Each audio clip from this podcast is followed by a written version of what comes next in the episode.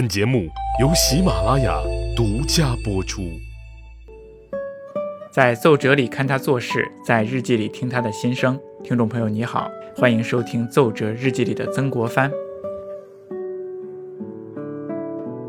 前些天呢，我看有朋友在留言区里留下了“曾国藩反对修铁路”这样的评论。那这个评论呢，一下子引起了我的兴趣。我们之前呢都说过，曾国藩是洋务运动的健将，办工厂、造轮船，做了很多的洋务事情。那么在修铁路上，他是反对呢，还是积极的赞成呢？这位朋友说的曾国藩反对修铁路是对还是错呢？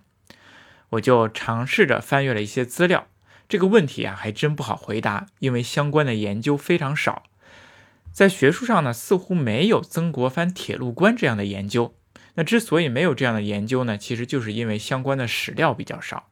我看了看他的奏折和日记，其中提到铁路的数量极为有限，但也不是一点也没有，只有两处。那我们通过这两处就可以看一看曾国藩对铁路到底是一个怎样的态度。同治六年，也就是一八六七年，到了清政府跟英国修约的时候了。第二次鸦片战争之后啊，清政府跟英国、法国等一系列的国家呢签订了《北京条约》，那其中啊就约定十年之后啊，这些国家要重新修约，商定事宜，就进一步怎么开展商贸合作呢？再进行谈判。那么十年呢，转眼间就快过去了，该怎么修约，怎么续签呢？这一年九月份的时候，清政府就要求全国各地的督府重臣。面对修约这个问题，提一点自己的看法，展开公议，各抒己见，表达看法。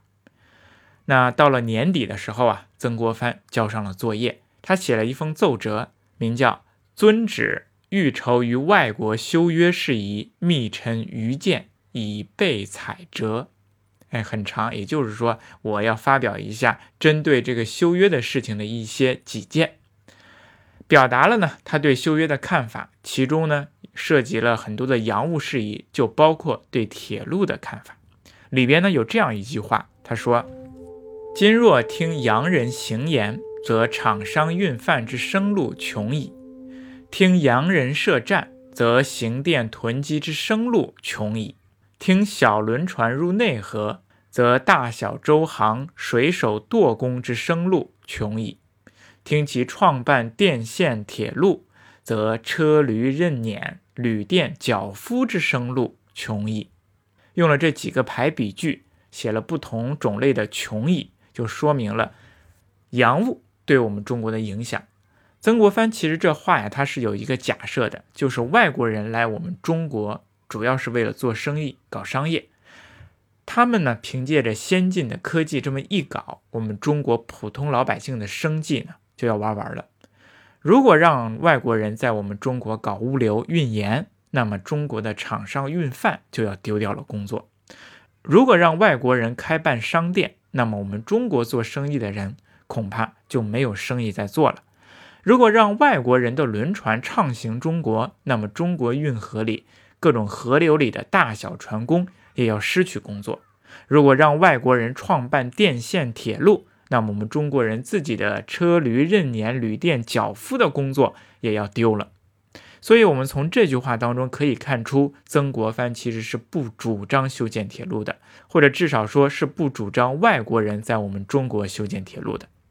这篇奏折的下文呢，还有一句话，他是说。独至铁路、轮船、行盐、开战等事，害我百姓生计，则当竭力相争，不设抵制之词，不用严峻之语，但以婉言求之，诚意动之，始终不可一意，使彼之恤民，以报邦。哎，这句话呢，就再一次强化了曾国藩的论点。曾国藩认为，铁路就会害中国百姓的生计。有了铁路，谁还坐驴车呢？有了铁路的大宗运输，谁还用传统的搬运队呢？所以，铁路会损害我们中国人的生计。所以，曾国藩是不主张外国人修建铁路的。如果修约的时候谈到了修铁路的这件事儿，那一定是。要求清政府跟外国人一定要据理相争，立场一定要坚定，但是态度啊是要好的，好好说话，晓之以理，动之以情，拒绝外国人在我们中国修铁路、行轮船、行盐和开战等事宜。因此啊，从这一封奏折来看，那位朋友的留言，曾国藩反对修铁路，不可不谓正确。哎，那我们看来呀，曾国藩对洋务事情也并不是一竿子都是开放态度的，他对修开办洋务啊是有选择的。我们修建轮船、修建兵船是可以的，因为这可以保家卫国。那么修铁路就不行，因为它会害我们中国百姓的生计。但是呢，话又说回来了，这封奏折到底能否真正的代表曾国藩的真实观点呢？奏折呀是官方言论庙堂之语，是他给政府的报告。那么是他自己内心的想法吗？他虽然给政府的报告这么说，但是他内心里到底是怎么想的呢？他内心里到底怎么想的？我们其实并不知道，因为他没有留下来，也没有在日记里说。但是啊，我们可以推测一下。那么这个推测的过程呢，或许是值得大家思考的。我前两天呢听过秦晖老师的讲座，不知道大家有没有听过秦晖？这是一个非常著名的历史学家，他讲了两个小故事，非常有意思，很值得思考，正好可以应用到我们今天的这个问题。他说呀，晚清时期啊，有一个非常著名的思想家叫薛福成，他呀也有记日记的习惯。那么他的日记里啊就有这样的一个小故事。有一天呢，他正在和两个两个朋友聊天，其中一个人啊叫郭松涛。郭松涛我们之前也提过，他是曾国藩的好朋友，也是我们中国第一任驻英公使啊，或者说是我们中国第一任驻外大使。他到英国去进行驻派，他在英国跟这个英国政府的关系啊搞得非常好，大家也都非常喜欢他。他一直啊非常羡慕欧洲各国，认为他们非常好。啊，政通民和，政治开明，百姓安居，而且说政府尊重人权，爱护百姓，就犹如我们中国的三代尧舜禹三代之风，哪哪都好。薛福成就说了：“哎，我没出过国，你可别欺负我这种没出过国的。你哪都说外国好，那外国有这么好啊？你这是在骗我吧？”那他也就问旁边那个朋友：“那是真的吗？”哎，旁边的这个朋友呢，真诚的点点头说：“哎。”外国呀，还真的是这么好。那么这个旁边的朋友是谁呀？他非常值得大家注意，他叫陈兰斌。大家可能对这个名字啊比较陌生，但是他参与我们中国近代史的一件事儿，大家都不陌生，那就是留美幼童。可是啊，陈兰斌并不是留美幼童的推动者，而是极大的阻碍者。我们都知道，容闳啊倡导了留美幼童。并促成了留美幼童的事件，而且呢，容闳也被派到美国做驻美公使。可是啊，容闳只是一个副使，那么正使是谁呢？正使就是陈兰斌。可是陈兰斌跟容闳的关系非常不好。到了美国之后啊，陈兰斌天天打容闳的小报告，也天天打这些留美幼童的小报告。他们说这个美国啊不行，那那简直是资本主义的腐朽之地。哎，这是用我们现代化的人来说，他非常担心容闳跟这些留美幼童会受到美国这种外国思想的扶持啊，他们会抛弃我们中国的传统的礼教。那再这么下去，那是不行的。就就这么样，天天说，天天打他们的小报告。哎，就这么说着说着，最终清政府就下令终止留学计划。那么在这件事上，陈兰斌功不可没。所以说，从这个角度来说呀，陈兰斌是我们中国近代史上相当出名的保守派。别看他出过国，可是他对外国的态度非常不友好，天天骂外国人，天天说我们中国好。可是这些论断呢，都是从他的奏折里，在庙堂之高的言论当中得出来的。那么他在江湖之远，也就是日常生活当中，对外国人是怎样的态度呢？我们刚才提到过了。私下里呢，他就和朋友来夸外国人，夸美国好，哎，说美国非常好，那里是政通人和，国富民丰。你看看，这不是矛盾吗？那到底是哪一面是正确的呢？当然，这并不仅仅是一个人这么说，还有一个人也这样。那这个人是谁呢？我们之前提到过郭松涛。郭松涛呢，对外国非常的友好，哎，非是一个崇洋派，我们可以这么说。他当时是驻英大使，那么。他也有自己的副使，这个副使啊叫刘锡鸿。我们刚才说了美国的，美国的正使陈兰斌是排外的，但他的副使荣闳是亲洋的。那么这里呢，正好相反。这个郭松涛啊，他是一个直直白白、表里如一的开明派，或者是我们刚才说的崇洋派。一到英国呢，他就夸英国那是国富民丰，啊，毫不掩饰自己的崇洋之情啊，而且还专门给国内写文章，天天夸国外。那他的副手刘锡鸿就看不下去了，你天天打小报告说这个郭松涛啊，这不行，思想非常危险，天天说国外好，搞不好就会被英国和平演变了。你去看刘锡鸿给这个，嗯，朝廷的奏折，呢竟是这样的小报告。那有些小报告呢，他打的呢，我们简直就觉得可笑。那比如说就这样，有一次啊，英国人邀请郭松涛去视察英国的海军，那郭松涛说行走吧。可是呢，正好赶巧下雨，那英国人呢就赶紧递给郭松涛一把伞。郭松涛呢就撑着这把伞去视察了海军基地，并且视察完了，刘锡鸿呢一看受不了了，那怎么能够这样呢？说公松涛身为大清国的大使，怎么能够打洋人的伞呢？宁肯临死也不能接受外国人的伞呢？这是有失国体呀，有失尊严呢。你看看，你说这不是神经病吗？打外国人的伞怎么就叫有失国体呢？可是啊，就是刘锡鸿这样打小报告，左一个小报告，右一个小报告，活生生的让郭松涛被罢了官，而且呢，最终赋闲在家。一生也没再做过官了。你看，从这个角度上说，刘锡鸿是不是非常顽固的保守派呀？哎，他在外事活动上呢，一点都不积极，反而呢还经常使绊子。但是到了晚年的时候，刘锡鸿呢也把自己的日记整理出版了。那么其中呢就记述了自己在英国的种种见闻。你这一看呢，他跟前半生的表现一点都不一样。他对英国的夸赞程度。比郭松涛那是有过之而无不及，说英国的政治好，税收政策好，哪哪都好，那简直又是国富民丰。他在英国呢，确实也做了认认真真的考察，他并不是说在那里就无聊啊，闲着没事儿干，不是的，他也是认认真真的学习，认认真真的对英国进行考察。那其中呢，有一个非常经典的小故事，就有一天呢，英国人呢邀请刘锡鸿去参观英国的一个监狱，那刘锡鸿一想。你让我去参观监狱，那肯定是你准备好了呢。那我到那儿一看啊，哪哪都好，那这并不能说明什么问题。可是呢，刘锡鸿又不明说，他就跟着英国人去。可是走到半路快到了的时候，刘锡鸿突然说自己肚子疼，哎呀，不行，我看不了这个监狱了，我得赶紧回去。于是他就回去了。但是刘锡鸿记住了这个监狱的位置，偷偷的记下来的地址。哎，改天呢，他就到街上去玩。那走着走着呢，突然就给。下面的这个下人跟跟随着他的这个英国人说：“哎，我要去那个监狱去看一看。”哎，当时的英国人非常的诧异啊，这怎么突然间要去那个监狱呢？哎，不过他也答应了他，那说去就去呗。他们就去了那个监狱。刘锡鸿一看这个监狱，哇塞，不得了，那简直这个英国的监狱对犯人呐太好了，那真是有良心、有善心。并不是像我们中国一样把这个这个监狱弄得啊跟猪圈一样脏乱不堪。那这个监狱真的是非常好，就总之吧，一顿夸奖。而且呢，刘锡鸿最后还说，这可不是他们提前准备好的，这是我搞突然袭击、微服私访的结果呀。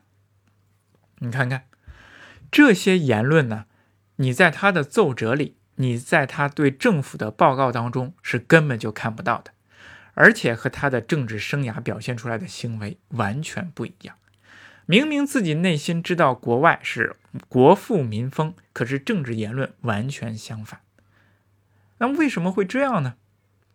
那么这种现象其实也不奇怪，跟我们现在有些人的观念也是一样的呀。那比如说，有些人就口口声声说美国不好，各种不好，这不好那不好，犯罪率高，种族歧视，经济衰退。等等吧，八点之后就要宵禁，你不能在街上乱走，等等各种不好。可是他们背地里却把自己的老婆孩子都送到国外去读书生活。你看看这种反差，古亦有之。我们刚才提到了两个人，刘锡鸿跟陈兰斌，这是去过外国的人，亲眼看到过国外的一些状况，他有这样的言论，有这样的矛盾。那么在我们当时中国啊，还有一些人没有去过国外，他会不会也有这样的反差呢？有，比如说张树声这个人，张树声呢是曾国藩手下的一个得力干将，淮军的将领，他是一个职业官僚，在我们中国做官做得非常的大，也担任过两广总督、浙江巡抚这样的。你看他当官的地方呢，都是在当时算是改革开放的前沿，哎，浙江啊、广州啊这些地方，对吧？他对外国的情况呢，其实也是很了解的。但是他做了一辈子官，大多数的言论呢都是保守的。那有份奏折当中啊，他就是这么说：外国人呢哪哪都不好，哪哪都不如我们中国，但唯独有一个地方比我们中国好，那就是什么呢？船坚利炮。我们只要学习了船坚利炮，那就可以了。啊，别的都不用学，那我们中国是最好的。可是等到一八八四年他去世的时候，他专门给朝廷写了一份遗折。我们不知道为什么他要写这封遗折，可是这封遗折跟他生前表达出来的观点和政治作为一点都不一样。这封奏折当中，他把外国一顿夸，他说国外国政民风比我们中国强大很多，什么原因呢？为什么国外这么强大呢？是因为坚船利炮吗？不是，这只是表面现象，实际上是因为他们有非常好的政治制度、教育制度、议会制度。这才是根本，这是体。所以在奏折当中，他最后称：“采西人之体以行用。”什么意思呢？也就是说，我们要用学习西方的根本的这种制度——西体。我们知道，在我们中国近代史上有一个非常著名的言论，叫做什么呢？“中体西用”。也就是这些洋务派提出，我们就学船坚炮利就行了，用最根本的制度呢，还要用我们中国传统的这些儒家这一套。但是张树声在一八八四年居然就提出来了“西体中用”的观点。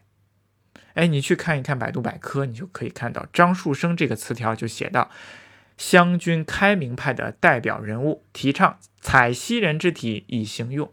但其实并不是，这只是他临死之前的遗折里的一句话。他这一生都没有这么做，也没有这么说。所以说呢。他确实开明，但是他的开明是在心理上的，并没有表现在行为上。人之将死，其言也善。他遗遗者里的这些思想，我觉得就应该是他的心里话。那我们呢，举了这三个人，想说明一个什么问题呢？其实就是想说明，在当时的很多人，或者说不少人，政治言论当中说一套词，而在私下里却是另一套说辞。那么为什么会产生这种矛盾呢？那秦晖老师呢，在这个讲座里呢，他做了这样的一个呃解释。他说呀，刘锡鸿曾经在日记当中提到过一句话，他说：“我们中国啊，一直说是要天下为公，但是其实行的制度却是天下为家。中国行天下为家已行数千载，政令统一于一尊，财富归于一人。”那刘锡鸿说什么呢？我们其实都是这套制度的受益者。如果我们现在改掉了这种制度，去学习西方的体，那对我们又有什么好处呢？所以秦晖老师说，这就是根本原因，造成很多人表里不一的。哎，他是一种制度的既得利益者，所以他就不想改变这种制度，尽管另一种制度可能好。在当时呢，应该存在不少这样的人，政治上说一套。庙堂之高的言论跟江湖之远，自己私下里跟朋友之间的交流却是不一样的。像郭松涛这样敢于说内心话的人是并不多的。当时的时局或者是舆论风向不允许你这么说，你说了，那就是曾，那就是郭松涛的下场，被别人卖为卖国贼，而且政治生涯也随之结束。那我们这个时候想一想，曾国藩当时他会是哪种情况呢？他是像郭松涛那样呢，还是像刘锡鸿、陈兰斌或者张树声那样的？当时呢，还是同治六年，我们中国的这种洋务运动呢，还是处于这种刚刚起步的阶段。当时的舆论环境肯定是不允许你主张来修建铁路的。你说来修铁路吧，肯定会有人来骂你的。会不会曾国藩为了不给自己惹上不必要的麻烦，他就不说啊？也就换句话来说。不修铁路是一种政治正确，那么曾国藩必须要迎合这种政治正确的态度呢？会不会有这种可能呢？我想也不是没有这种可能。比如他在另一封奏折当中呢，就提到过这样的一种情况。他说呀，哎，有人呢在挖黄河啊，挖这个黄河的堤坝，平定黄河堤坝。可是啊，道路非常泥泞，光靠这个人工体力来做呀，不行，忙不过来。纯靠民民夫根本就忙不过来，挖着一下子就停很多，耽误工期。那有人呢就提议在堤坝上修建铁路，我们大铁轨行铁车，这样呢工程进度呢就可以迅速提高。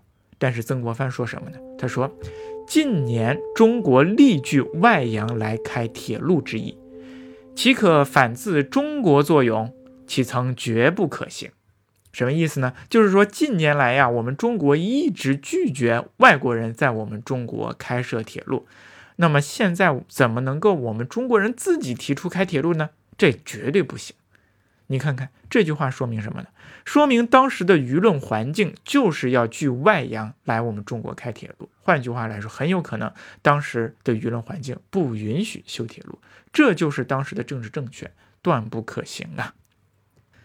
所以，我们如果从这个地方去推测的话，很有可能曾国藩反对修铁路，极有可能就是政治的表演言论，就是当时的时局风向。或者就是庙堂之高的言论，他内心当中也许并不是这么想的，他也内心当中早就认识到了修铁路的好处。那很有可能呢，随着时间的发展，过了这一时间阶段，时代一变，他就由反对修铁路变成了赞成修铁路的了。那历史上有没有这样的例子呢？有，他的学生李鸿章就能说明这个问题。当时清政府啊，给这个各地的督抚大臣征求意见的时候呢，也向李鸿章征求了意见。李鸿章呢，也在同治六年参与了这份公议。那面对如何修约、如何修铁路这件事儿，他表达了自己的看法。其中涉及到铁路的也有几句话，他是这么说的：“铁路、电线及内地开行站。”内河使轮船贩运食盐，皆中国万民所万不允许者。很明白，这句话的意思是，李鸿章也不同意修铁路、修电线等一系列事情。可是历史啊，它是会打脸的。到了八十年代的时候，李鸿章却成为了我们中国历史上推动修建铁路的极为重要的人物。可以说，我们中国铁路早期的发展就是在。李鸿章的推动下形成的，他还自己偷偷的修建了我们中国第一条铁路，叫从唐山到旭葛章的唐胥铁路。为了掩盖这个事实呢，他还称这个铁路为马路。可是你谁能想到，在十几年前，李鸿章居然也是反对修铁路的？那曾国藩没有活这么久，如果他活了这么久之后，会不会也会改变自己的态度呢？所以说呢，我们就由这个这位朋友留言，曾国藩反对修铁路来进行了一个探讨。我觉得这个问题啊非常有意思，而且又听了秦晖老师的讲座，也非常的有意义。所以就和大家一起来探讨，到底曾国藩是想修铁路还是不想修铁路呢？我说的不一定对，但是呢，我们希望跟大家一起讨论讨论，它能够反映一定的问题，让大家通过历史更好的看现实。有些反差呢，有些矛盾呢，古今有之。好，谢谢你的收听，你也可以在留言区来发表一下自己的看法。那么，其实曾国藩到底是反对修建铁路呢，还是赞成修建铁路呢？其实呢，已经不太重要了。好，我们下期再见。